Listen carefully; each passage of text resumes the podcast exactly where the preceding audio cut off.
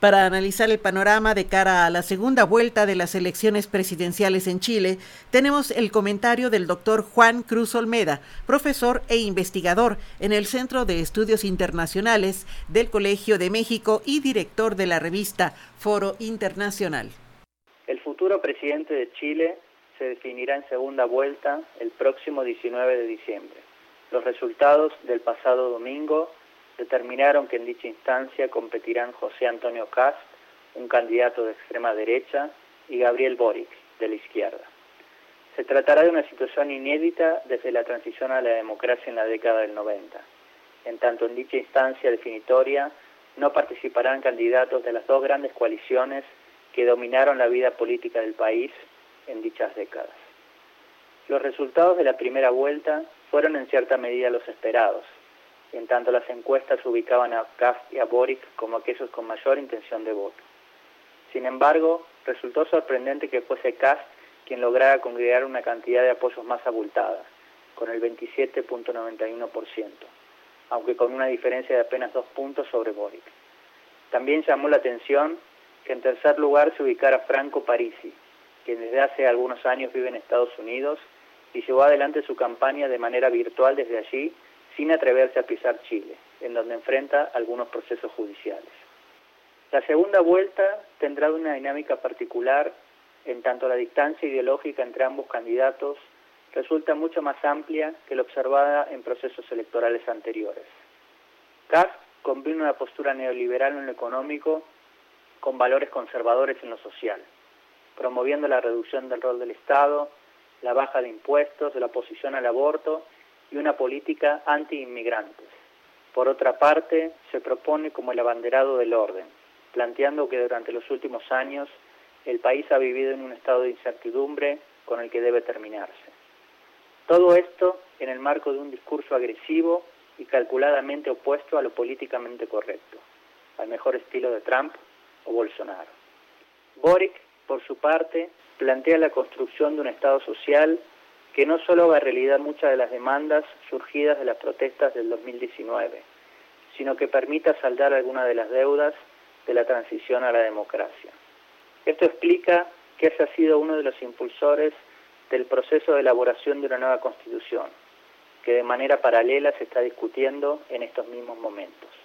Con un pasado como líder estudiantil, de llegar a la presidencia se convertiría además en el presidente más joven de Chile, proponiendo un relevo generacional en la política del país. Una de las cuestiones que sin duda ha generado interrogantes es por qué una sociedad que en los últimos años se rebeló contra el statu quo, que promovió la realización de una constituyente y que eligió para la misma candidatos y candidatas mayormente independientes y o identificados con izquierda, ha puesto en segunda vuelta a un personaje como Cast diametralmente opuesto a las consignas y demandas que surgieron en dichos contextos. La respuesta quizá no sea difícil. Cast ha apelado a aquellos que han visto en dichos movimientos una potencial amenaza a la estabilidad tanto política como económica de la que Chile tanto se captó durante las últimas décadas. En un marco de creciente inflación, conflictos con el movimiento mapuche en el sur del país, movilizaciones en Santiago y en el que el presidente ha debido enfrentar un pedido de juicio político, las proclamas de vuelta al orden parecen haber calado fuerte en un sector importante de la población.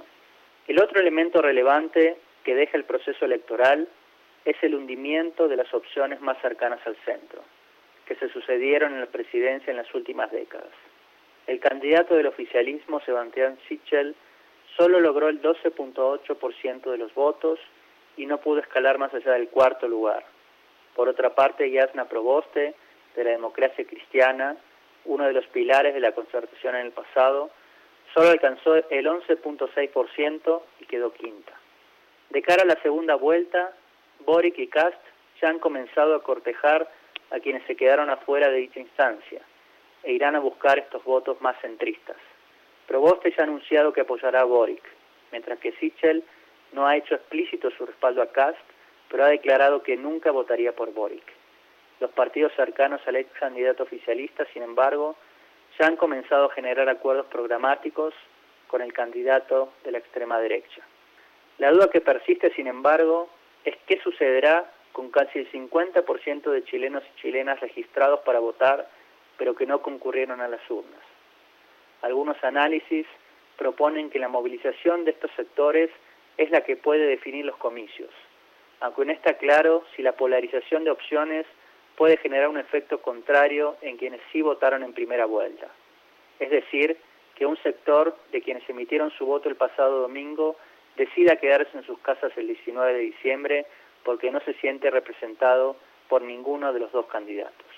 Sea quien sea el próximo presidente, existen circunstancias que sin duda marcarán sus primeros tiempos de gestión. Por un lado, deberá convivir con un legislativo fragmentado, que obligará a arduas negociaciones. Por el otro, asistirá a los últimos meses de deliberaciones de la constituyente, que generará un documento que puede proponer importantes cambios, incluso institucionales, en el país.